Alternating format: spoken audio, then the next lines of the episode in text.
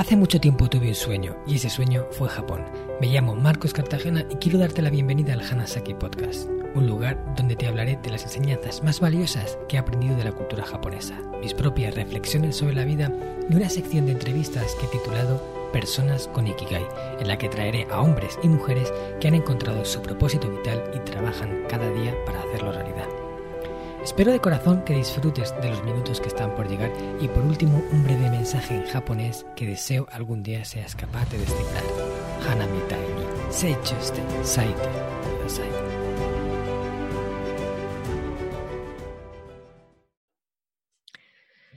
Hola a todos los oyentes del Hanasaki Podcast Creciendo con Japón. En este episodio os traigo de nuevo una entrevista con alguien que según mi criterio merece estar dentro de la sección Personas con Ikigai. Se trata de Jesús Hijas. Por sus venas corre sangre emprendedora. Es ejecutivo y asesor de negocios, marketing y ventas para empresas y emprendedores. Es autor de dos libros de liderazgo en la era digital y para mí una top voice en LinkedIn. Pero sobre todo es una persona curiosa, activa, que se mantiene por un propósito profundo y colectivo. Valora mucho la creatividad y el pensamiento crítico. Y según sus propias palabras, Trata de ser su mejor versión todos los días para sí mismo, su pareja, sus dos hijos, su familia y todos los que le rodean. Yo lo conocí a través de un gran amigo, Jesús Alonso, que ya ha estado aquí con nosotros en el podcast. Tengo que decir que desde la primera vez que hablamos me dio muy buena sensación. Es una de esas personas que de alguna forma sabes que si necesitas su ayuda estará ahí para brindártela. Y además alguien con quien da gusto hablar. Lo vais a comprobar todos enseguida. Bienvenido, Jesús, al Hanasaki Podcast. ¿Qué tal estás? Muy buenas, Marcos. Pues muy bien y encantado de estar aquí. Muchas ganas de la conversación y, mucha responsabilidad también, porque con la presentación que me has hecho. Hombre, no es para menos, y me he dejado mucho, ¿eh? me he dejado mucho ahí en el tintero por decir. Bueno, pues eh, es un placer tenerte aquí, de verdad. Desde que hablamos, ya como dije en la presentación, tuve muy buen feeling contigo. Luego volvimos a hablar, yo te llamé para hacerte una consulta y me reconfirmaste lo que yo pensaba en ese momento. Y nada, estoy encantado de poder aquí entrevistarte y, bueno, como sabes, vamos a hablar primero un poco de lo que es tu Ikigai, tu propósito de vida, cómo has llegado hasta él y luego voy a intentar extraer de ti información valiosa para la audiencia de tu parte principal, de lo que dominas y más sabes, ¿vale? Fenomenal, pues encantado de estar aquí, muy bien hallado, el sentimiento es mutuo de cuando nos conocimos, así que cuando me propusiste participar ni me lo pensé. Genial, me alegro muchísimo. Bueno, Jesús, pues cuéntanos, em, ¿cuál es tu Ikigai, tu propósito de vida? O ¿qué es lo que hace que te levantes cada mañana con energía eh, para lograr algo, ¿no? para dejar un legado en esta vida? Pues mira, yo soy una de esas personas que le ha puesto palabras muy concretas a su Ikigai, porque creo que esto ayuda mucho. Y el mío es hacia un liderazgo más humano en tiempos de inteligencia artificial. Mm. Eh, es una frase, para mí es muy redonda, porque el liderazgo humano es, eh, para mí es el propósito, es un paraguas eh, suficientemente grande para trabajar con, con alegría hacia una causa colectiva, buena y, que a mí me, me da ese, ese, propósito, esa motivación para ir un poco más allá ¿no? de las necesidades del día a día y llegar a esa trascendencia de la que hablabas. Eh, el hecho de que sea hacia eh, me, recuerda todos los días que es un camino, hmm. probablemente no sea una estación de llegada y que, y que bueno, pues que el propósito de cada día es sumar un poquitín más en ese camino. Y luego en tiempos de inteligencia artificial, pues me hace un poco el contrapeso de, por un lado, de, mi pasado, porque yo me formé en tecnología y, pues como soy una persona muy curiosa, he ido evolucionando a otros mundos, producto, marketing, negocio, eh, recursos humanos, trabajar con personas, etc. Y, y me recuerda que, bueno, pues que, la vida es mucho más de aquello en lo que te has formado o especializado. Y luego el, el, hecho de inteligencia artificial, pues me hace el contrapeso, como te decía, con, con dos polos, ¿no? El, lo artificial que podemos ser a veces en entornos cerrados, como a veces son las, las empresas, el mundo corporativo, etc. Y lo artificial es que podemos ser también a veces en el mundo digital, ¿no? Eh, me recuerda eso de, las máscaras que llevamos que, yo creo que en el fondo nos dejan ser menos humanos. ¿no? Y, este es mi propósito. Esto es por lo que me levanto cada día, contento, con, con alegría y con energía, hmm. y, lo, que me, lo que me da la motivación para seguir. Me gusta mucho cómo lo has definido. Has dicho en un momento que, para ti el Ikigai no es algo que se consigue, sino es un camino que se recorre cada día, ¿no? Que siempre se puede aportar un poco más y hasta el final, hasta el último de tus días, podrás seguir cumpliendo con ese Ikigai, ¿cierto? Sí, sí, totalmente. Esa es justo una de las formas en las que yo defino el Ikigai, ¿no? Porque creo que hay mucha gente equivocada con, con este concepto y hay muchas personas que piensan que el Ikigai es es un objetivo, algo concreto que tú puedes definir. Entonces, cuando lo obtengas es como si lo hubieras cumplido. Y en realidad, el Ikigai es algo más en esencia. Es una esencia que tú recorres, que tú aportas constantemente en esa línea y dentro de esa esencia vas cumpliendo objetivos que tú te propones, pero el, objetivo de por sí no es el Ikigai. Totalmente. De hecho, es curioso porque o sea, es curioso que, no nos demos cuenta, ¿no? Porque estamos rodeados de señales que nos, dicen esto. O sea, si, nos ponemos a escuchar con atención plena, eh, pues canciones, a ver películas, a leer libros, a, leer poemas, estamos rodeados de, mensajes que nos dicen eh, la felicidad está en el día a día, en pequeños momentos, en mm. recorrer un camino, en ser constante, etcétera. No es tanto el resultado, la estación de llegada, etcétera. Pero a nosotros de alguna forma se nos han, metido en la cabeza eh, pues esto, ¿no? El éxito a base de consecución de objetivos, de, resultados, de dinero, de, mm. de adquisiciones materiales y, y yo creo que eso nos genera cierta ansiedad, ¿no? Luego, cuando la gente ve a, personas que son felices en su calma y en su, y en su, propósito, en su propósito del día a día, mm. pues eh, desde esa enajenación del otro lado, parece que es que estas otras personas están locas, ¿no? Y en realidad lo que están haciendo es entender la vida, porque, mm. porque la vida es esto, es un camino, ¿no? Y, tiene principio y fin, por definición de vida. Em, pero quien se para un poco a pensar en, oye, pues yo en realidad para qué estoy aquí y cuando acabe esto, cómo quiero ser recordado, pues se da cuenta de estas, de estas cosas que son mm. grandes principios de, cómo vivir mejor al final. Mm. Yo siempre describo ese concepto de felicidad que de alguna forma venía como base en, en esta sociedad en la que vivimos y es lo que muchas personas han aprendido y tratan de conseguir, luego está cuando te das cuenta de que eso no, no te lleva a ningún lado. Y yo lo describo como si estuviéramos subiendo una montaña.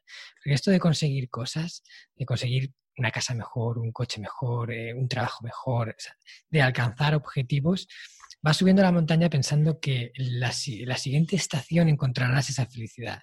Y cuando llegas, sí, la disfrutas, pero luego buscas la siguiente estación y así hasta que lo consigues todo, llegas a, tener todo lo que siempre has querido, siempre has soñado y te das cuenta que estás en la cima y en la cima no hay nada. Y miras para atrás y ves a todo el mundo subiendo la misma montaña que tú y te dan ganas de decirles, eh, no subáis, que no es por aquí, que aquí no hay nada. O sea, una vez que lleguéis aquí arriba no vais a encontrar lo que buscáis porque yo he llegado y no lo tengo.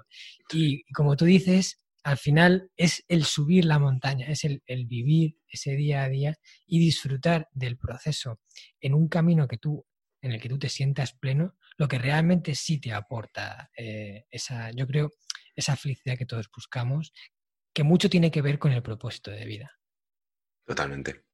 Sí, sí, totalmente. Y además en, las cosas que te he leído a ti particularmente respecto a, Japón y, bueno, que gracias a, tu libro, por ejemplo, pues he empezado a leer más de cultura oriental y, bueno, de alguna forma ya lo tenía ahí en el pasado, pero nunca lo he intencionado tanto, pero, pero ves este, esta diferencia, ¿no? De cómo nos han vendido el éxito en Occidente o cómo lo entendemos y cómo se entiende en culturas orientales en las que bueno, pues ese camino eh, es donde hayas la felicidad, ¿no? Y, el ejemplo de la montaña es muy bueno porque en realidad tú te pones en, el caso de que llegas a la cima, pero yo lo que he llegado a pensar es nunca hay cima, porque cuando creas que vas a llegar a la cima siempre va a haber otra, siempre, y lo miro, y lo miro en patrones, ¿no? De, la historia o del momento presente, o sea, mira, pues al presidente actual de los Estados Unidos, ¿no? Que, es que probablemente no se pueda ser más rico que él. Pues hay, hay una, yo creo que hay un componente ahí en la, en la mente humana de cierta ambición de poder, mm. en la cual la definición de éxito se ha, se ha pervertido totalmente, ¿no?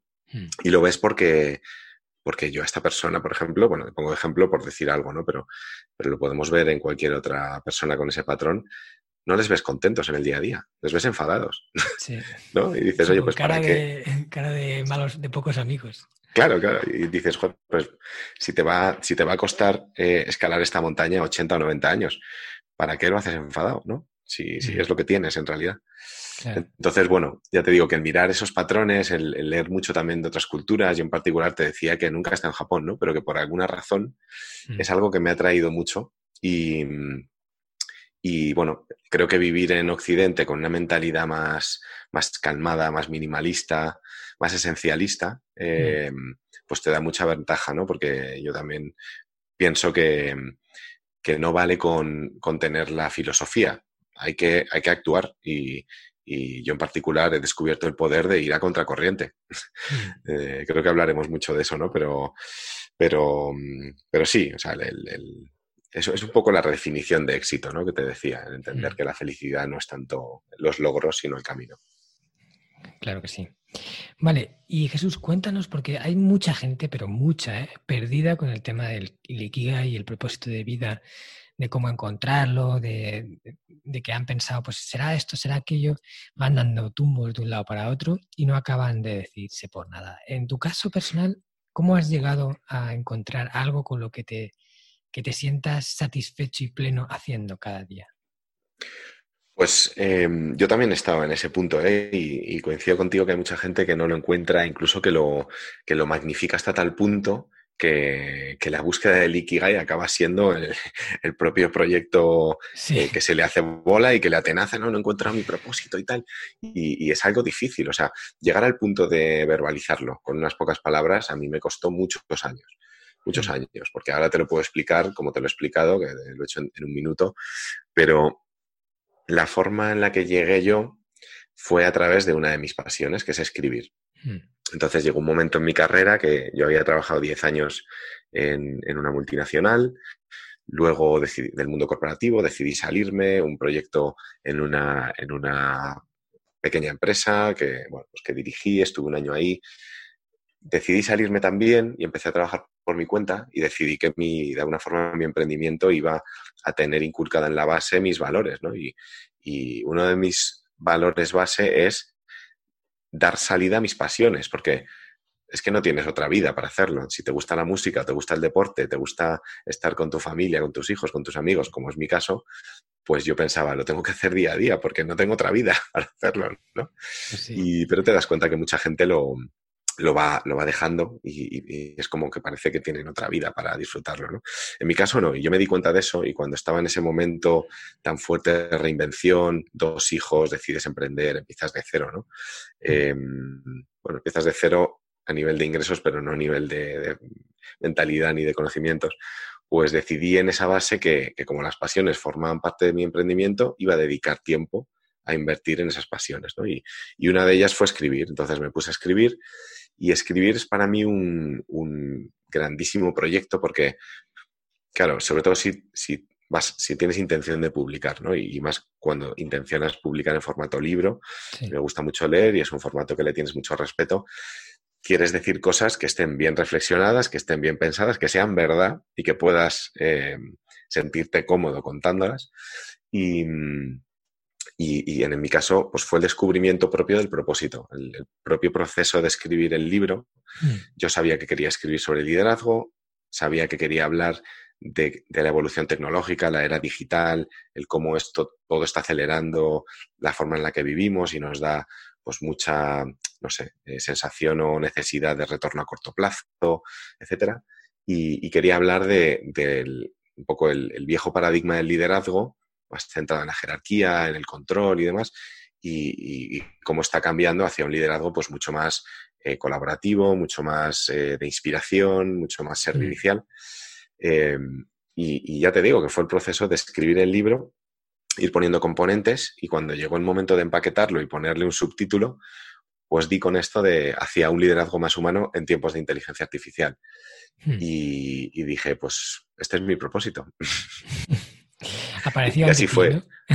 así fue. Apareció ante mí. Pero ya te digo que es, para mí lo importante fue, fue la historia, ¿no? Es lo que te digo, es, el camino. En mi caso fue, eh, en mi caso fue escribir un libro, pero otra persona pues puede encontrarlo a base de dar salida a sus pasiones. Por eso te he contado mm, un poco la historia, la historia mía, ¿no?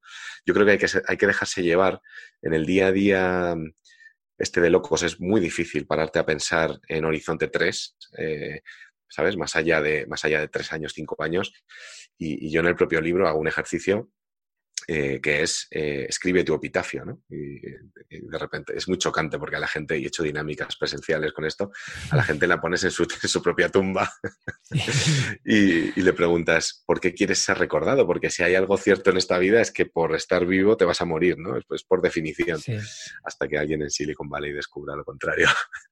Eh, claro, y, le preguntas, oye, puesto que te vas a morir y, alguien te va a enterrar, pues qué quieres escribir en tu lápida de muerte, ¿no? Que es aquello por lo que la gente te va a recordar, más allá de, cuando estés aquí, más allá de objetivos a corto plazo, más allá de ese día a día que te agobia mucho, pero que en realidad puede que no sea tan importante para ti.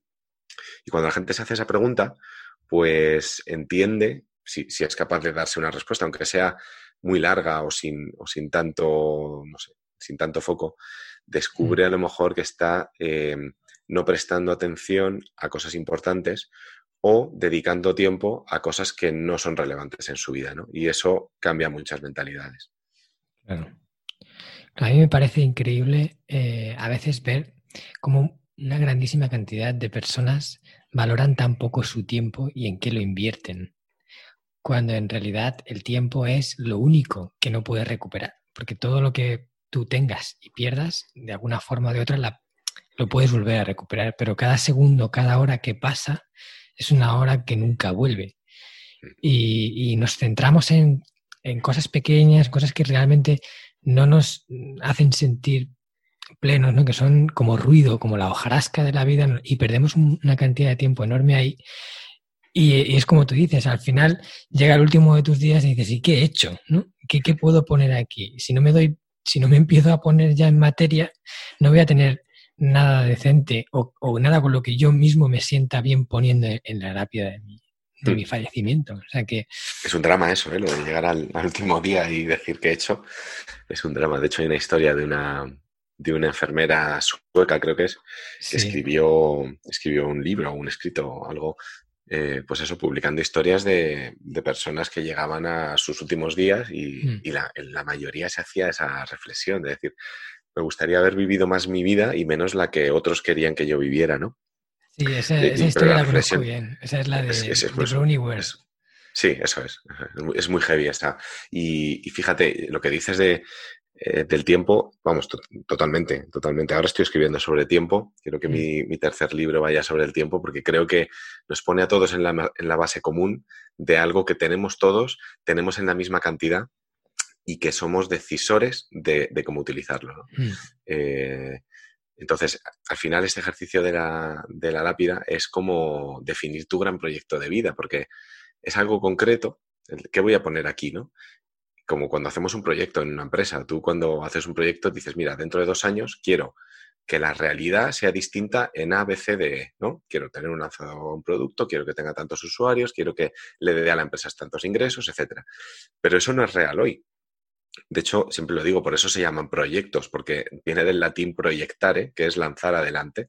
Entonces mm. tú lanzas adelante el que, pues, una idea que tienes que no es real hoy, pero que quieres que sea real mañana, y lo intencionas para poner en medio todos los eh, fases, hitos, dependencias, necesidades, etcétera, para que llegue a ser real en un momento dado. Pues si lo hacemos todos los días con proyectos personales, empresariales, eh, profesionales, etcétera, ¿cómo no lo vamos a hacer con nuestra propia vida? ¿no? Entonces, a mí el ejercicio de la lápida es, me parece muy potente porque te hace, te hace poner en palabras algo muy claro como es tu proyecto de vida. Y si, y si, tu, si tu lápida quieres que diga eso, pues intenciona desde el momento presente tu proyecto de vida para que cuando llegues a esos ochenta y tantos años, noventa o lo que sea, sea real eh, ese epitafio sea real y, hayas vivido en consonancia con lo que tú querías. ¿no? Hmm. Mucho mejor descubrirlo a los 30 o a los 40 años, o a los 50 o a los 60, que a los 90. Sí, sí, cuando ya no tienes tiempo ¿no? De, hacer nada, ya la muerte está detrás de la puerta. en ese momento ya poco puedes hacer. Y, realmente cuando te das cuenta de que no has usado la vida para aquello que querías y ya no tienes tiempo para cambiar, esa sensación tiene que ser muy dura. Mm. Yo no la he vivido porque todavía no estaba ahí, pero me la imagino y, tiene que ser, eh, bueno, de hecho, Bruniwer decía que era el arrepentimiento número uno de la gente que, iba a fallecer, el no haber invertido su tiempo en aquello que realmente quería hacer, haberse dejado guiar pues por lo que las expectativas de otras personas o por, o por cosas simples, sencillas que le han ido consumiendo su tiempo. Sí. Vale, genial. Pues mira, ¿qué te parece si nos metemos en tu principal fuente de conocimiento, lo que mejor dominas, ¿vale? Aunque hoy me gustaría tocar dos temas contigo, pero el que sobre todo vamos a desarrollar es la parte de liderazgo, y creo que de eso sabes bastante. Y, bueno, vamos a intentar aportar... Digamos que soy un, soy un aprendiz muy ágil. sí, llevas ahí tiempo aprendiendo. Siempre queda más por aprender, eso es así, nunca se sabe todo. Pero bueno, yo diría que tú sobre ese tema ya dominas bastante. Entonces, vamos a ver si podemos aportar un poquito de valor relacionado con el liderazgo a todos los que nos están escuchando. Y lo primero que te voy a preguntar es, eh, porque sobre el liderazgo también hay muchas definiciones, depende de quién lo diga, puede definirlo de una forma u otra, y no hay como una definición estandarizada que, todo el mundo sabe que es la correcta. Eh, sí que sé que el, concepto de liderazgo ha ido evolucionando bastante con el tiempo. Antes se pensaba que era una cosa y ahora se está viendo más que el liderazgo da mejores resultados en otra línea. ¿vale? ¿Qué es para ti el liderazgo? Pues mira, me parece importante eh, esto que dices de definirlo, ¿no? Porque muchas veces nos escudamos en, esto de que cada uno tiene sus interpretaciones, o que es un concepto muy amplio, hablando de liderazgo o de cualquier otra cosa, y, nos sirve de excusa para no definirlo. Y, definir las cosas en cualquier aspecto de la vida eh, es fundamental, ¿no? Entonces, eh, yo, lógicamente, habiendo publicado un libro, mi primer libro sobre liderazgo y haciéndolo con 33 años, que la gente me decía, pero ¿a dónde vas? Eh, he leído mucho sobre liderazgo ¿no? y, va más allá de mi experiencia personal. Entonces, lo que he hecho al final es quedarme con una definición propia que toma los mejores elementos de, de aquello que he ido viendo, hmm. viviendo, leyendo, etc. Entonces, yo lo defino como o sea, para mí liderar es inspirar y motivar a otros, eh, inspirar, motivar y ayudar a otras personas para que sumen con alegría a un propósito colectivo. Esa sería la definición corta. Y fíjate que ahí hay elementos que ya ves cómo hacen un poco el contrapeso de lo que entendemos del liderazgo tradicional, ¿no? Que tiene, pues seguramente más que ver con lo que te decía antes, la jerarquía. Asumimos que el jefe es el líder, ¿no? Em, un poco la posición de poder o de, o de influencia por, por, poder o por posición, eh, también a veces por miedo incluso, ¿no? Porque muchas veces el, liderado tiene, pues es, liderado desde su propio miedo, pues a lo que sea, a no perder su puesto, a que su jefe no opine bien de él, etc. Hmm. Y, pasamos de una definición basada en, jerarquía, en poder, en miedo, a, tres aspectos que no los, no los em, relacionaríamos tradicionalmente con el liderazgo, ¿no? Que, digo son inspiración, motivación y ayuda. Quizá la inspiración más, pero la motivación y la, ayuda, sobre todo la ayuda, eh, para mí le da, le da la vuelta ¿no? al concepto de liderazgo, porque es que de verdad que cuando entiendes de qué va eh, ayudar a los demás, cuando ves el retorno que eso supone, cuando ves que tú creces porque has ayudado a tu entorno a crecer, de forma que tu entorno es mejor y por tanto tú creces, hmm. eh, es que el retorno no se puede ni siquiera medir. O sea, te voy a decir por 100, por 1000, no, se puede medir. Eh, sobre todo con la filosofía de, no verlo solo desde lo, desde lo, económico, sino desde la felicidad del día a día que hablábamos, ¿no? Entonces, la ayuda para mí a los demás es el catalizador número uno del, liderazgo. El líder ayuda a los demás, el líder es el último, no es el primero. El líder es el que sirve a los demás. Em, porque entonces los demás reconocen naturalmente a esa persona como, el líder. ¿no? Hmm. Y luego la segunda parte de la definición es para que esas personas, siempre digo, sumen hacia propósitos colectivos y lo hagan con alegría, porque em, hay mucha diferencia entre influir a una persona para que haga algo, eh, bueno, pues coaccionada desde el miedo, desde el, bueno, me lo ha pedido mi jefe y yo lo hago, ¿no? A que lo haga con alegría, con motivación propia. O sea, el líder al final no tiene que decir tú tienes que hacer A, B y C. Tiene que inspirar, tiene que hablar de un propósito. Yo hablo siempre de propósitos colectivos, porque cada persona tiene un, tiene un propósito de vida, tiene unos objetivos, tiene unas intenciones, pero el líder que es capaz de ver cuáles son sus objetivos individuales y ponerlo en un plano colectivo, ¿no? Y, inspirar desde ese plano colectivo, va a tener mucha más llegada para conseguir esa, esa inspiración eh, de la que hablo, para que otros se vean también identificados en un proyecto colectivo, quieran contribuir proactivamente con alegría y con motivación a ello y, por tanto em, esa definición de liderazgo se, se complete. ¿no? Mm. Eh, es una definición que si se la dices a un líder de los que yo llamo del siglo XX, ¿no? Un liderazgo tradicional, hmm. eh, se va a reír en tu cara. Y a mí me ha pasado, ¿no? A mí, hay veces que tengo, bueno, pues tengo la suerte de que mi primer libro en leadership tiene muy buenas reviews en Amazon, pero la peor, la peor review que tiene, pues era una persona que me decía, en realidad esto no es un libro de liderazgo, ¿no? Es, es el, decía algo así como, es el típico libro de desarrollo personal y autoayuda que está bien, pero que no te da las claves del liderazgo. Y yo creo que ahí lo que busca ese enfoque tradicional es, em, bueno, pues que te den las claves del liderazgo tradicional, un poco a lo mejor, eh, no sé, militar, eh, que creo sinceramente que ya no funciona. O sea, queda obsoleto en los tiempos que vivimos, que todo cambia, todo es muy líquido y, que todo está en redefinición constante, empezando porque no vas a trabajar de aquello que estudiaste, seguro, y, si lo haces no vas a hacerlo durante toda la vida, em, necesitas un liderazgo, necesitas un nuevo tipo de liderazgo, ¿no? Y creo que va mucho más con esto que te digo. Claro. Sí, mm, me has, digamos, chafado un poco la pregunta que te iba a hacer ahora, porque te iba a preguntar sobre la diferencia del liderazgo moderno y del liderazgo antiguo, pero genial. Eh, yo es, que, me también... mucho en la introducción, entonces te intuyo. no, pero es que al final te hacía falta para definir tu, tu concepto de liderazgo tocar un poco lo que el concepto de liderazgo antiguo. Claro, Pero fíjate que, mi libro lo llamo al leadership porque es la, es la, es un poco la negación del liderazgo, ¿no? Es, un, título chocante que me, inspiré en, en, otros conceptos tipo unconference, unlearning y tal, que lo que hace es negar negar el entendimiento común que tenemos del liderazgo, que creo que a la mayoría de las personas no le funcionan, porque cuántas historias oímos de, pues, gente que no está contenta en la empresa, con sus jefes, mm, etcétera, y que eso le supone un problema de vida día a día, ¿no? Digado con lo que hablábamos antes. Y yo mm. di con esto de leadership y dije, pues alguien tenía que redefinir el liderazgo, ¿no? Es un poco pretencioso a lo mejor, pero yo, la verdad es que como todo lo que hago, lo que escribo, está escrito desde la humildad y desde yo haberme dado cuenta que yo mismo tenía un entendimiento equivocado del liderazgo. Cuando yo estaba en, ese mundo corporativo multinacional, iba buscando a lo mejor el, bueno, pues la evolución en la escala corporativa, el, mejorar en puesto, en sueldo y tal.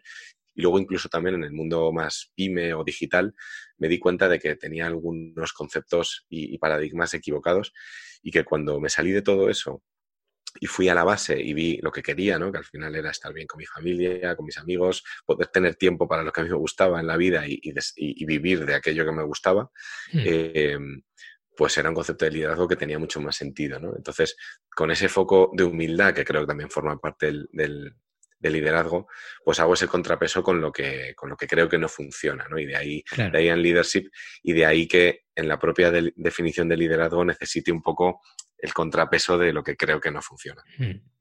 Sí, yo estoy de acuerdo contigo en, este, esta nueva visión del concepto de liderazgo, porque yo, creo que la antigua, eh, basada un poquito más en la orden, en, un poco en el miedo, en la presión, eh, funciona, pero es como algo que, tiene un, ¿cómo diría? Un plazo de caducidad. O hmm. sea, consume a la gente que está bajo esa, ese líder. Y, si tú presionas a una persona con amenazas, con, con, el miedo de que te pueden despedir, de que te puede caer una bronca, de que, de que te pueden bajar el sueldo, cualquier cosa, un perjuicio que esa persona pueda recibir por no cumplir bien su trabajo, sí se pone las pilas, sí verdad que trabaja más, pero claro, se va quemando, quemando hasta, hasta que llega el burnout, ¿sabes? cuando ya no puede más con esa situación y lo deja eh, o empieza a trabajar peor o al final toca despedirlo o, o empieza a crear un, mal ambiente en el, trabajo. Y eso, los líderes que, siguen ese concepto, o sea, los jefes que van en esa línea no se dan cuenta del, perjuicio que supone, incluso económico, para la empresa. Porque si un empleado que has contratado, que has formado, en el cual has invertido mucho y sabe hacer bien su trabajo, de repente deja de funcionar y tienes que, cambiarlo, tienes que contratar a una persona nueva, hacer entrevistas y todo el daño que haya podido hacer hasta que se vaya, la empresa eso le cuesta dinero y, le cuesta eh, pues eso no poder avanzar tanto como podría y sin embargo este nuevo concepto de líder más inclusivo, más armónico, más holístico eh, trata de buscar que ese ambiente siempre sea el propicio y la gente lo haga porque le nace hacerlo, ¿no? Porque Eso es. dice, me he metido en un propósito, estoy en una empresa, me sintonizo con los valores de la empresa y los objetivos de la empresa y yo quiero que esta empresa funcione mejor porque somos un equipo, porque, porque somos un, todo. Y cuando una persona funciona así, eh, imagínate un equipo, ¿no? Todos funcionando con esa premisa, ¿hasta dónde puede llegar esa corporación? Es, un cambio de, paradigma, es, el, es pasar de un círculo vicioso a un círculo virtuoso, porque al final el, tú has dicho una cosa muy importante, que el líder, el jefe tradicional, no se da cuenta, no se da cuenta de que está presionando y no se da cuenta de que esa presión es una apuesta a corto plazo que va a quemar a la persona y que va a suponer un perjuicio en última instancia para la empresa, pero también para sí misma. ¿no? Y para mí, eh, no siempre es culpa de esa persona. Esa persona probablemente esté en ese círculo vicioso sin darse cuenta. probablemente tampoco sea una persona que se esté realizando ni como profesional ni como persona y esté un poco en esa rueda de la apuesta al corto plazo, ¿no? Y, del, bueno, vamos a ver qué podemos sacar, vamos a aguantar 10 añitos más, que es lo que me queda para que me prejubilen, vamos a aguantar un poco más. Y es un poco lo que hablamos al principio, ¿no? Vamos a estar hasta que tenga, hasta que, pues eso, hasta que me jubile, ¿no? Y luego ya disfrutaré de la vida. Bueno, pues lo que probablemente pase es que mires para atrás y te des cuenta del tiempo que has perdido, ¿no? Em, entonces, para mí, claro, el cuando te pasa algo de esto, cuando te, cuando te despiden, cuando coges y tomas una decisión de salirte de una vida que no quieres y tal, pues em, pueden pasar dos cosas. Pues una más dramática, que la verdad es que es, parte de los grandes problemas que tenemos hoy, que es que pues caigas en grandes depresiones, en ansiedad, estrés, muchísimas personas enfermas de esto en Occidente hoy mm. y, y, es uno de los grandes problemas y viene de esto, ¿no? El resultado del círculo vicioso, pero también puede haber momentos de, bueno, yo lo llamo desconexión de Matrix, ¿no? Porque cuando, sobre todo cuando lo eliges, ¿no? Cuando tomas esa decisión de esto no tiene nada más para mí y, quiero girar la rueda en otro sentido, quiero empezar un círculo virtuoso, em, pues sales un poco de esa Matrix y empiezas a ver cosas, ¿no? Y a veces es que te das cuenta tú y vuelves y, y luego vuelves a Matrix lógicamente porque, porque en el día a día al final pues colaboras con empresas, colaboras con personas que son más o menos conscientes de, ese cambio de paradigma, pero tú has vuelto con superpoderes, ¿no? Y es 100% como en la, como en la peli de Matrix. Mm. Em, eh, y entonces, pero, pero lo que dices, ¿no? Es ser consciente, o sea, darse cuenta de eso. Porque, porque mucha gente se cree que lo puede dominar, ¿no? Que, puede cambiar ese día, de, día a día de locos eh, que lleva cuando quiera, y en el fondo no se ven a sí mismos desde fuera, no se ven verbalizando día a día, no tengo tiempo para esto, eh, estoy muy estresado con lo otro, mm. Mm, ya me gustaría eh, ir a hacer un deporte o ver a mis amigos, pero es que estoy a tope de curro y no se ven desde fuera y eso es una enfermedad. Mm. Eso es, totalmente de acuerdo contigo. Bueno, pues vamos a pasar a la siguiente pregunta este podcast está patrocinado por descubriendojapón.com, una agencia especialista en organizar viajes con alma a Japón de la que yo también soy uno de sus fundadores. Hemos nacido para dar servicio a todos aquellos que quieran descubrir el país de una forma diferente, con la que poder conectar con su esencia y volver de allí con la sensación de haberlo conocido de verdad viajes con grupos de tamaño reducido, visitas a lugares fuera de las clásicas rutas turísticas y acompañado por uno de los guías del equipo de Descubriendo Japón, un amante de la cultura japonesa que habla el idioma y que te lo mostrará más como un amigo que como un guía a la vieja usanza. Yo soy uno de ellos. ¿A qué esperas para hacer realidad tu sueño? Visítanos en descubriendojapón.com. ¿Podrías decirme las cualidades principales que debería de tener un buen líder? Pues mira, para mí em, hay una que las reúne a todas, ¿no? Como el anillo único de poder, que es eh, muy obvia, pero muy difícil eh, por alguna razón, y es el humanismo. Para mí el líder, sobre todo, tiene que ser humano.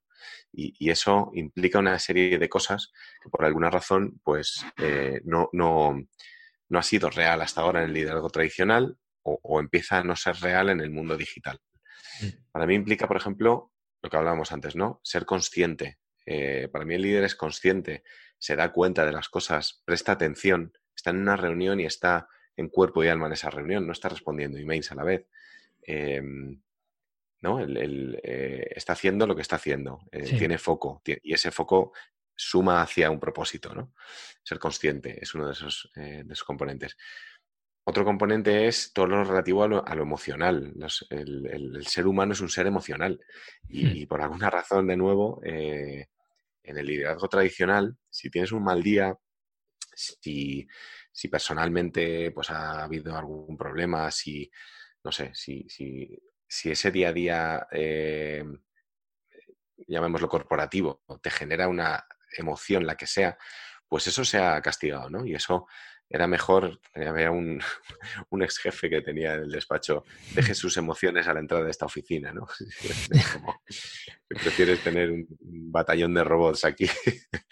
y, para mí es que es tan humano la emoción como, que, primero, no se puede negar y segundo, las empresas muchas veces tradicionales no se dan cuenta de que eso es exactamente lo que va a hacer que llegue, que llegues a tu cliente. Porque es que no va de hacer mejor marketing, peor, peor marketing, más anuncios, menos anuncios, que el producto sea mejor, peor, ¿vale? Sí, todo eso juega. Pero es que muchas, lo que no se dan cuenta es que tú a la persona llegas siendo persona. Y, es, y hay una conexión emocional ahí eh, de fondo mucho más potente y mucho más a largo plazo que cualquier, bueno, que cualquier decisión racional de compra, vamos a llamarlo así, ¿no? Mm.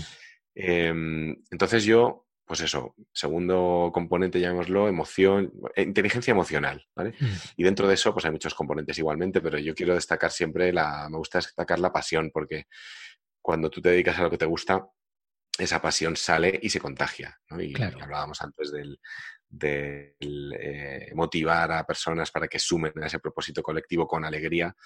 Eh, cuando, cuando una persona ve a otra que, bueno, pues apasionada por lo que hace día a día, eh, y, esa persona no lo está, pues en realidad hay, hay un sentimiento de, de ¿cómo me gustaría a mí esto, no?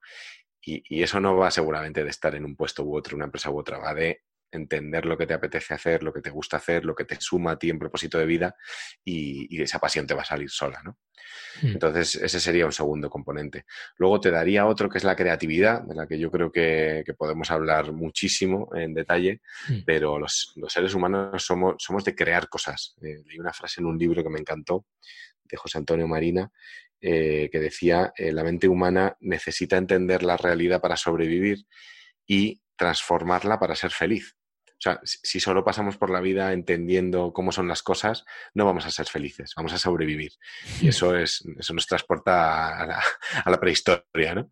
Em, necesitamos transformarla para ser felices y eso es transformación significa acción de cambio, ¿vale? Entonces, pues, hablaba antes de la acción. Tú necesitas sacar las ideas de tu mente, transformarlas en proyectos, hacer y, hacer que la realidad sea distinta, ¿no? Y ese sentimiento de contribución y de que has hecho algo que ha ayudado a transformar la realidad, em, pues te, da, te da un empujón en tu camino a la felicidad, ¿no? Y eso es la creatividad para mí, es, transformarlo, transformar la realidad hacia algo que tú proyectas con, con cierta originalidad que va contigo, ¿no? Hmm. Em, bueno, así una pincelada. Y luego la cuarta y última que te diría es eh, una capacidad y un deseo de aprendizaje y mejora continua. ¿Vale? Que esto de la mejora continua seguro que te gusta mucho. Sí, eso me conecto. Eh, porque, mm, bueno, pues ligado con lo que decía antes, ¿no? El, buen cambio al final, o sea, esa, transformación eh, dirigida hacia algo, hacia algo bueno, hacia algo conectivo, con sentido, eh, pero con una, con una capacidad y un, y un deseo y una intención de que sea un aprendizaje continuo, porque porque hoy en día, pues lo que decía antes, todo cambia tan rápido que ya no podemos tener esta mentalidad de, bueno, yo es que me, formé, soy ingeniero, hice un MBA, tengo tal cual título y ya, pues, pues ya está, ¿no? y como vayas así, ya, ya, está, pues que en seis meses te has quedado fuera, ¿no? Y, ese entendimiento tradicional del liderazgo, de ya estoy formado y ya necesito o, merezco tal puesto, tal sueldo, está totalmente obsoleta. Para mí lo que demanda el, líder humano eh, de los tiempos que corren hoy es una capacidad y un deseo de aprendizaje y mejora continua. Y, creo que la humildad va mucho, va mucho en ese sentido, porque fíjate, tú me decías, eres experto en la materia ¿no? del liderazgo. A mí me, me chirría algo cada vez que me llaman experto de algo, porque, porque siempre digo, mira, esto que, de que cuanto más sabes, más sabes que no sabes, ¿no?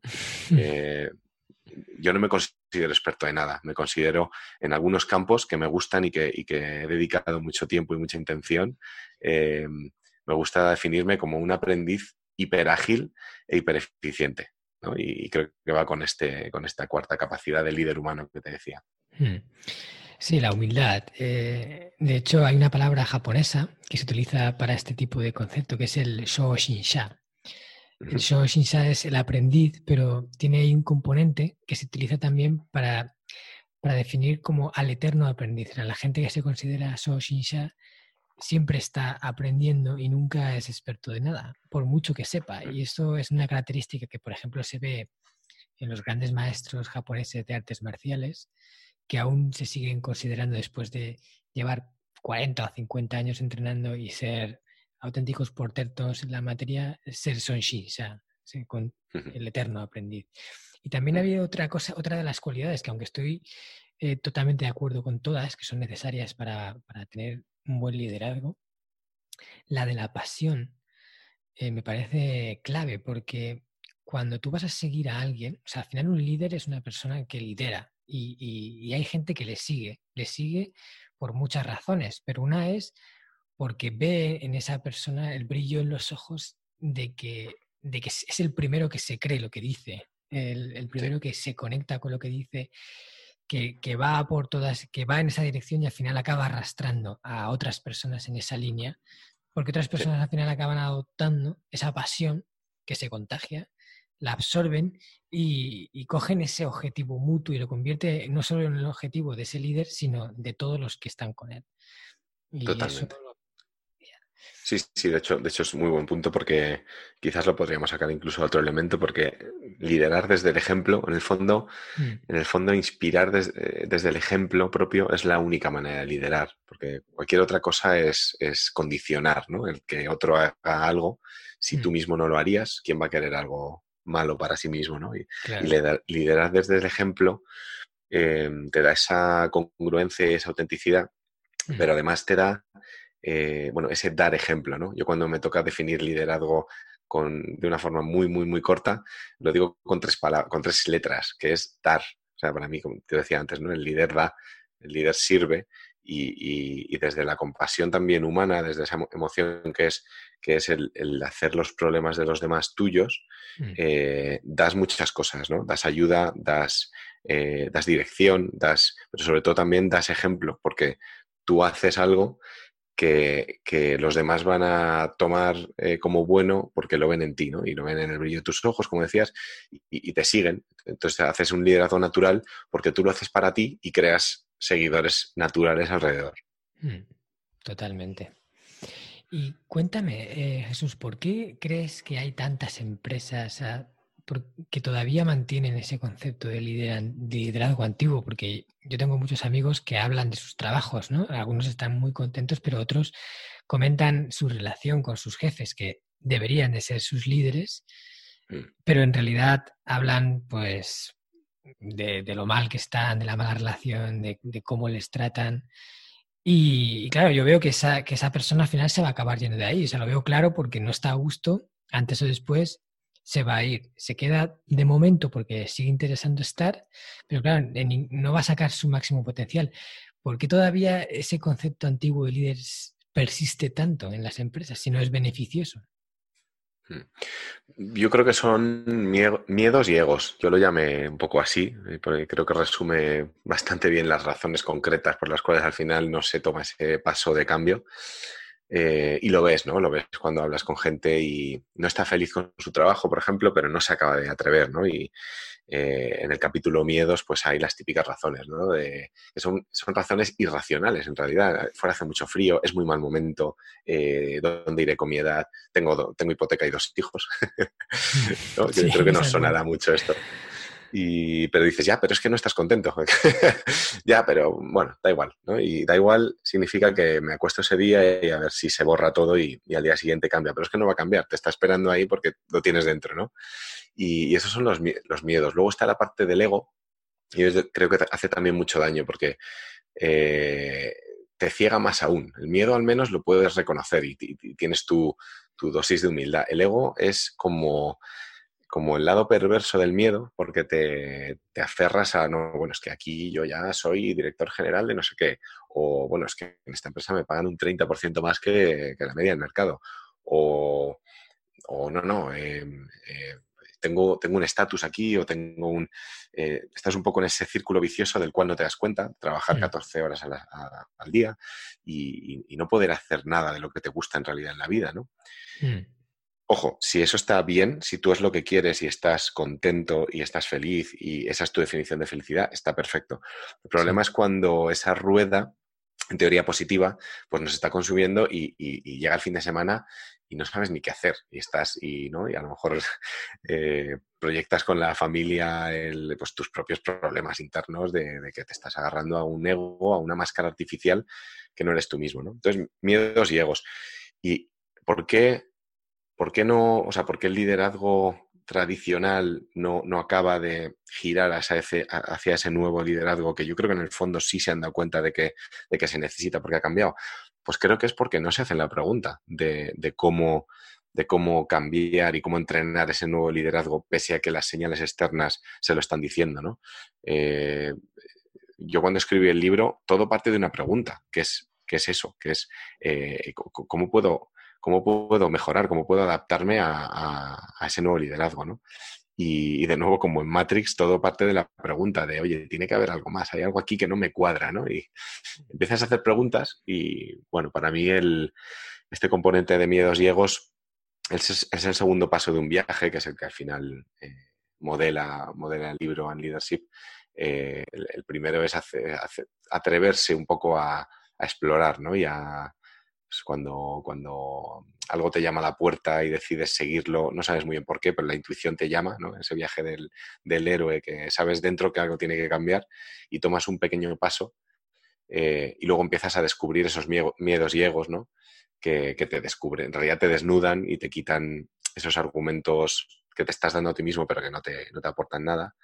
Eh, en mi caso, después de eso, lo que, fue, lo que hubo fue el descubrimiento del propósito mm. y, luego la vuelta, los otros dos pasos del viaje de la vuelta, pues es lo que te decía antes de la, vuelta a la Matrix con superpoderes. ¿no? Hmm. Yo en el libro del sistema Hanasaki incluí una frase que me gustó mucho como quedó, que es em, ninguna decisión que tomes basada en el miedo, que no vaya enfocada a salvarte la vida, será la mejor decisión que podrías haber tomado. Al final el miedo nos, nos, limita de muchas cosas y nos limita de vivir la vida con intensidad, sobre todo. Al final nos quedamos anclados a algo que sabemos que funciona, aunque no, no, no, no estamos bien en ese punto, pero lo conocemos, es lo que llaman la zona de confort o zona de comodidad o de, o de costumbre, también se podría decir así y, nos perdemos la vida. Cuando llega al final de nuestros días decimos, ojalá me hubiera atrevido un poco más, porque tampoco había tanto que perder.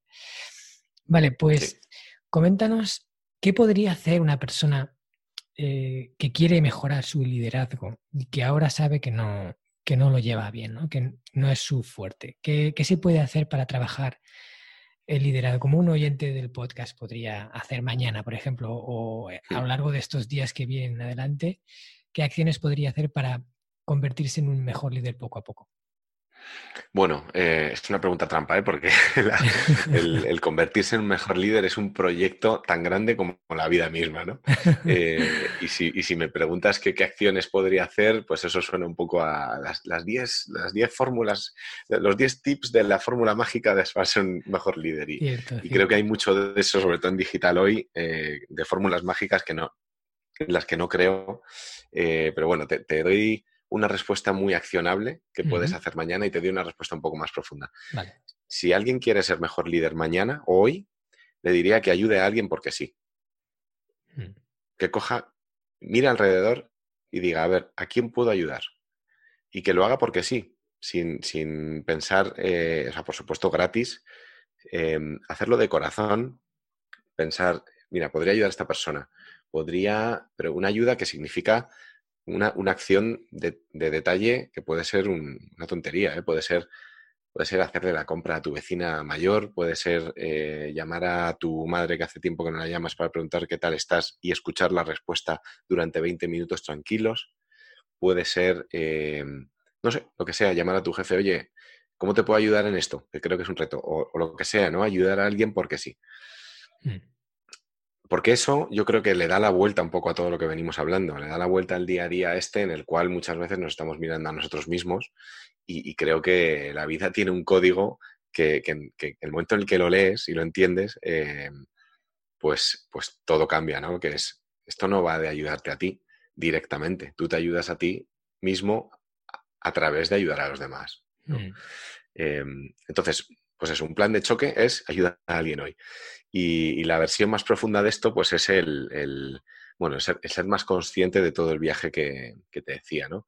Yo creo que cuando empiezas, cuando empiezas a, canalizar tu crecimiento y tu, llamémoslo tu propio proyecto, ¿no? Emprendimiento o, como lo queramos llamar, a través de los demás, en, en, vez de tanto a través tuyo, pues te das cuenta de cosas, ¿no? De, cosas en el día a día que no funcionan, a las cuales dedicas tiempo y energía, pero no aportan tanto, o cosas que para ti son, importantes, pero nunca le has dedicado tiempo para realmente reflexionarlas y tal, y, empiezas a verbalizarlo, y esto es potente, ¿no? Porque, como te decía antes, pues empiezas a superarte a ti mismo, o, empiezas a superar la versión de ti mismo que, no te gusta tanto, eh, y vas hacia una mejora, ¿no? Y, y, yo creo que el canalizarlo a través de la ayuda de los demás, pues es la clave es la clave. Mm. Entonces, bueno, pues eso, una acción, una acción eh, muy clara a través de la cual puedes emprender un viaje muy profundo.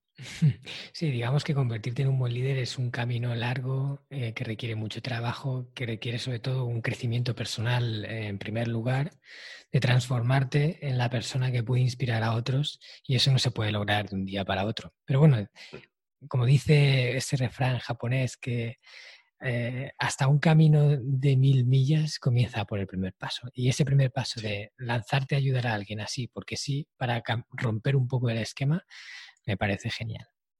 Sí, y el primer paso es el que más cuesta siempre. Entonces, hmm. tenemos eh, al alcance de, de, la mano más tecnología que nunca para llamar a alguien y preguntarle qué tal está.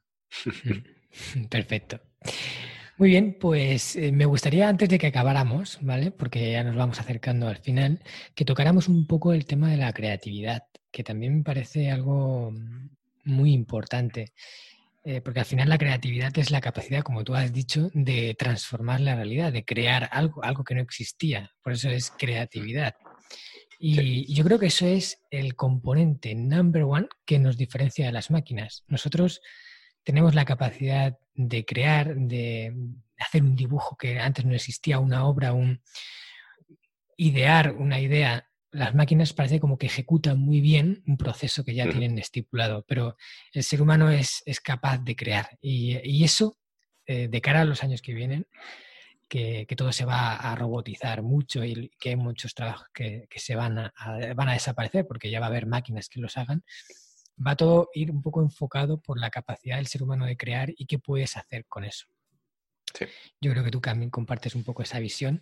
Pero cuéntanos, em, por ejemplo, para ti, ¿qué es la creatividad? En pocas palabras. Y luego, em, si la creatividad es algo que nos viene dado al nacer o la podemos entrenar. Pues, eh, mira, para mí la, creatividad, en pocas palabras, es la capacidad de idear soluciones originales a problemas reales. ¿Vale? Eh, uno de los grandes mitos de la creatividad es pensar que, está reservada a los artistas, a, los, bueno, a los creativos publicitarios, a, personas bohemias, ¿no? Que hacen, tú buscas creatividad en Google Imágenes y hay un montón de gente tirando cubos de pintura de colores a una pared. y, eso no vale para mucho en la vida real, ¿no? La creatividad, o hay gente que piensa que, que hay un lado del cerebro creativo y otro analítico. Y no es así. El, lado del cerebro eh, derecho se ocupa más de las formas, de los colores, de la, música, de la. Y, hay otro que se ocupa más de los números, de las, de las, eh, bueno, de lo que de lo que se puede medir, etcétera, ¿no? Pero la creatividad es conectar a más partes del cerebro. La creatividad es el mundo de las ideas y de la originalidad eh, para llegar a soluciones, pero también es el mundo de los problemas reales porque esas soluciones tienen que aplicarse a problemas reales, si no, no vale para nada. ¿no? Y, es, uno de los grandes mitos y de los grandes problemas. El otro es el que me preguntas, el otro gran mito es, eh, no, no, es que yo no soy creativo. Hmm. No nací con ese don, ¿no? Y, esto es que es una excusa total para, para conformarte con, bueno, pues con el pensamiento lineal, que siempre es el camino más fácil, es el más rápido, es el más directo, es el que menos te saca de la zona de confort, se ha hecho mm. siempre así, no, no voy a equivocarme, etcétera, pero también es el que más fácilmente se va a automatizar, porque es el que más eh, cerca está de ser un algoritmo. ¿no? Algoritmo significa secuencia de instrucciones y efectivamente a las máquinas se les puede programar. Ahora también empiezan a aprender ellas, pero tienen una base clara de conocimiento y de reglas. Y, sin eso, sin salirse de eso, eh, van a ser máquinas. Y como bien dices, la inteligencia humana tiene la diferencia de, poder crear algo de la nada.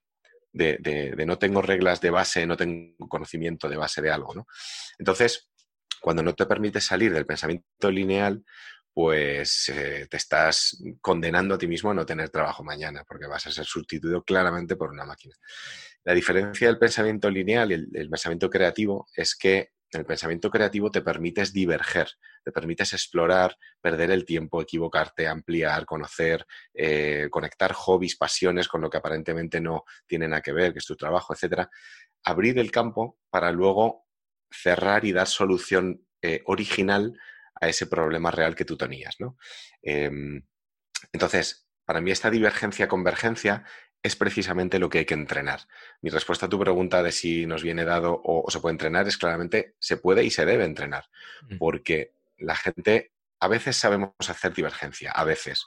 Cuántas sesiones de brainstorming en, despachos, ¿no? Que están al final de la sesión llenos de posits de colores y, el jefe entra y dice, uy, qué maravilla de, divergencia, tenéis un montón de ideas. Bueno, ¿y, la solución al problema qué? y entonces dices, bueno, has hecho un ejercicio de divergencia más o menos bueno, pero luego cuando, cuando te llega el agobio de tengo que dar la solución ya, pues te olvidas de toda la divergencia que has hecho y los equipos fallan muchas veces en hacer la convergencia, porque dicen, bueno, pues venga, em, eh, las mejores ideas han sido esta, esta y la otra. Pongo, pongo puntitos naranjas a los posits. Y en el fondo estás eh, sesgado por los mismos criterios que habrías elegido en el pensamiento lineal, que es, esto hay que hacerlo ya, esto hay que hacerlo rápido, hay que hacerlo con un presupuesto limitado y hay que hacerlo eh, intentando minimizar el error. Y dices, mm. joder, pues entonces no hagas, no llenes la pared de posits, no hagas una divergencia fake, ¿no? Em, trabajar la convergencia también es algo muy importante y es, algo que se entrena. Em, yo, lo que propongo ahí son modelos creativos que han utilizado otros, ¿vale? Y es observar la realidad con una especie de gafitas de creatividad para, de alguna forma, parametrizar lo que hacen otros y, ver el código, ¿no? Ver el, eh, ir más allá. Cuando algo te ha tocado la, emoción, cuando te pone la piel de gallina, cuando pues vas, miras un poquito más allá y ves el código a bajo nivel, dices, a ver, ¿qué, ¿qué, componentes ha tenido esto que me ha tocado la emoción y que me ha parecido original? Y yo puedo descifrarlo y puedo aplicarlo a otra cosa, ¿no? Porque te vas a llevar ese componente de originalidad a tus propuestas eh, de soluciones para dar solución a tu problema real, pero de una forma original, ¿vale? Hmm. que es al final ese componente que para mí le da la chispa a la creatividad. La creatividad es el método, esa divergencia-convergencia que sí que se entrena, pero también es esa chispa de originalidad que toca el, corazoncito, que tiene el componente emocional que te decía del liderazgo humano em, y, que, es al final lo que la gente dice, joder, esta persona es muy creativa. Claro, es que por detrás hay toda una función que se ha entrenado y se ha trabajado para que cuando, cuando llegue el show, pues digamos que se te ponga la piel de gallina, ¿no?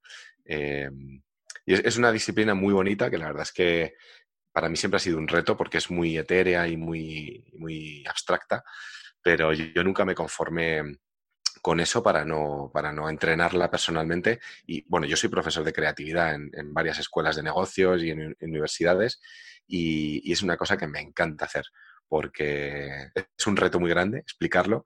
Y, mm. pero cuando consigues conectar a nivel de, bueno, pues ver ese código, eh, es precioso y, bueno, es un círculo virtuoso tremendo. Mm, qué bueno.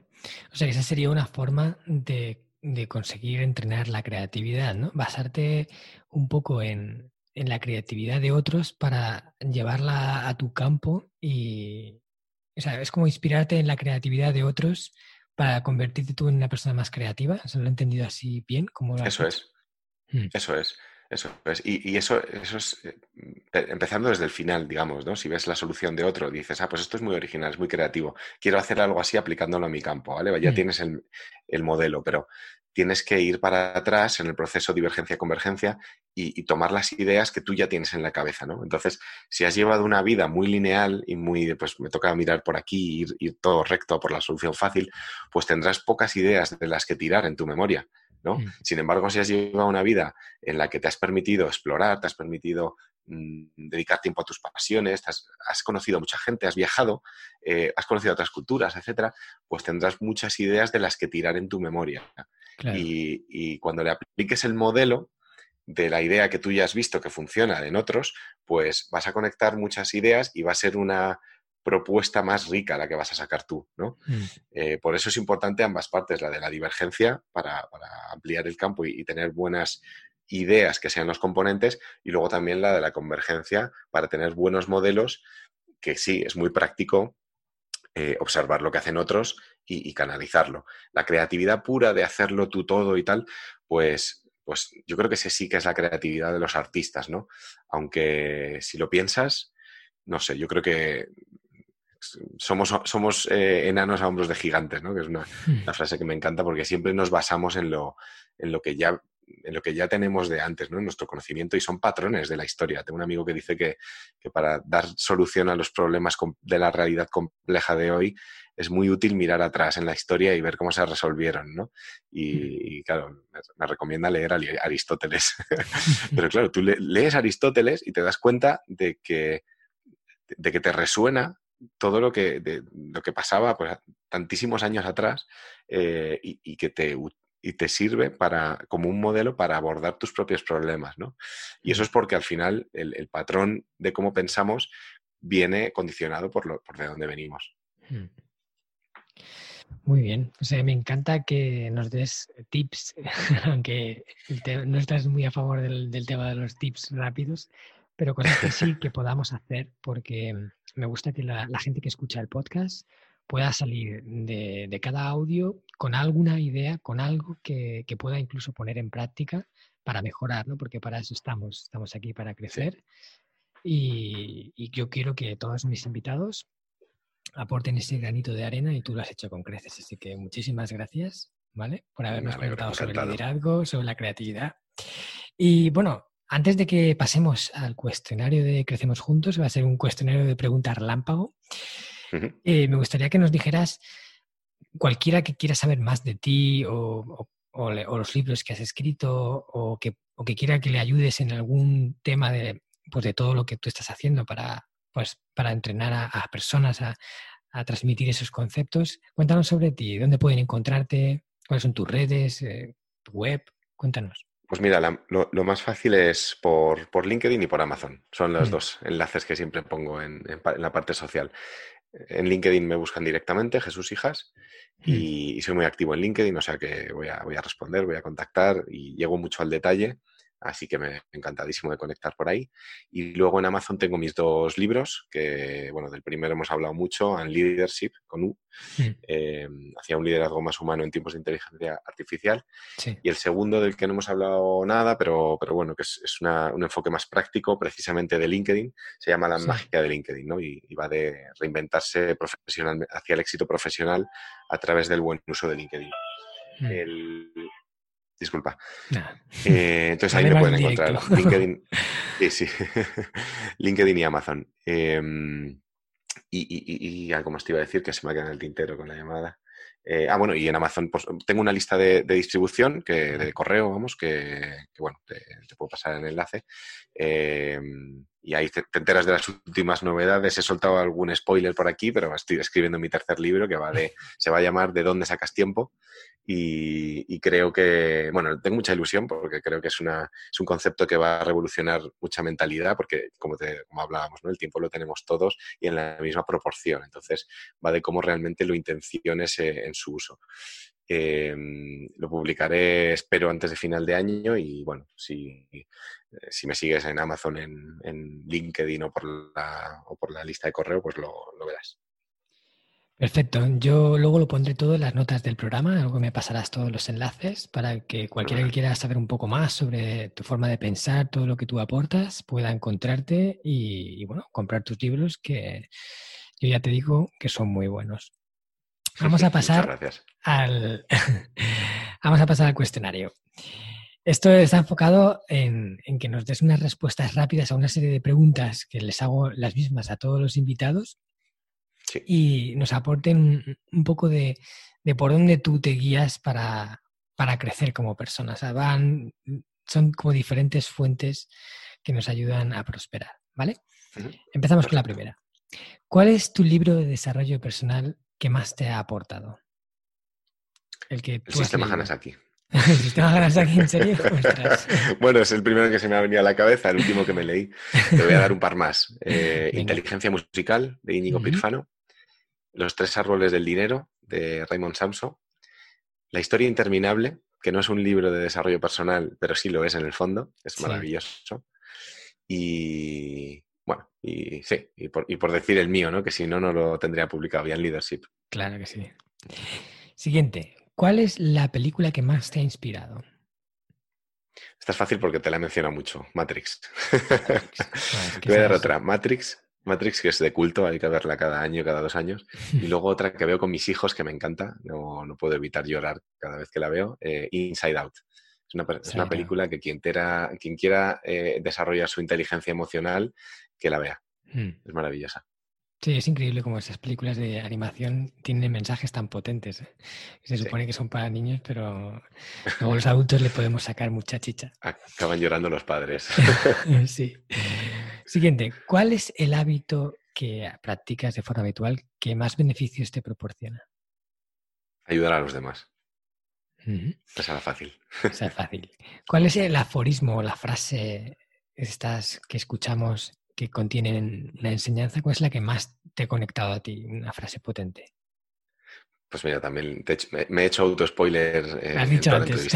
Sí, lo he dicho antes. Somos enanos, somos como enanos a hombros de gigantes, que significa, la dijo Bernardo de Chartres en el siglo XII, mm. y, lo que dice es que podemos ver más y más lejos que los gigantes, y no es por la agudeza de nuestra mirada ni por la altura de, nuestro cuerpo, sino precisamente porque somos levantados por su gran altura, ¿no? y es un aforismo para hablar de que cuando te apoyas en el conocimiento de la historia, eh, tú puedes ser mucho más en tu momento presente, por mucho que seas o que te veas como un enano. Mm. Es una maravilla de, frase. Sí, es muy bonita. Siguiente pregunta. ¿Cuál es el lugar del mundo en el que has sentido más paz o que más paz te proporciona? Pues eh, Cabo de Palos, en, en Murcia. es un rinconcito, es un pueblo pesquero pequeño que me conecta muchísimo con mi abuelo, que bueno, mi abuelo es una persona muy, importante para mí, me, ayudó en vida y en, y en, posvida a redefinir mi concepto de liderazgo y a encontrarme a mí mismo cuando estaba perdido en ese momento del viaje. Em, y, además es un sitio que me conecta con mi familia, me conecta con la naturaleza, eh, el mar y bueno, es, es mágico para mí. Qué bueno. Siguiente. Dime cuál es la persona a la que sigues que más te inspira a crecer. Pues. Uf, tengo, tengo, muchas personas a las que sigo, pero mira, te voy a dar un nombre de alguien que no es conocido para nada. Em, se llama Jake Litzio y es un chico eh, americano, vive en un pueblecito de Illinois y le, bueno, le conocí, es un youtuber eh, que, habla de música, es un profesor de música a través de YouTube y, yo empecé a, a mí me encanta la música, ¿no? Eh, entonces empecé a seguirle porque pese a que llevo 20 años tocando la guitarra y otros instrumentos, no entendía mucho la música por dentro, ¿no?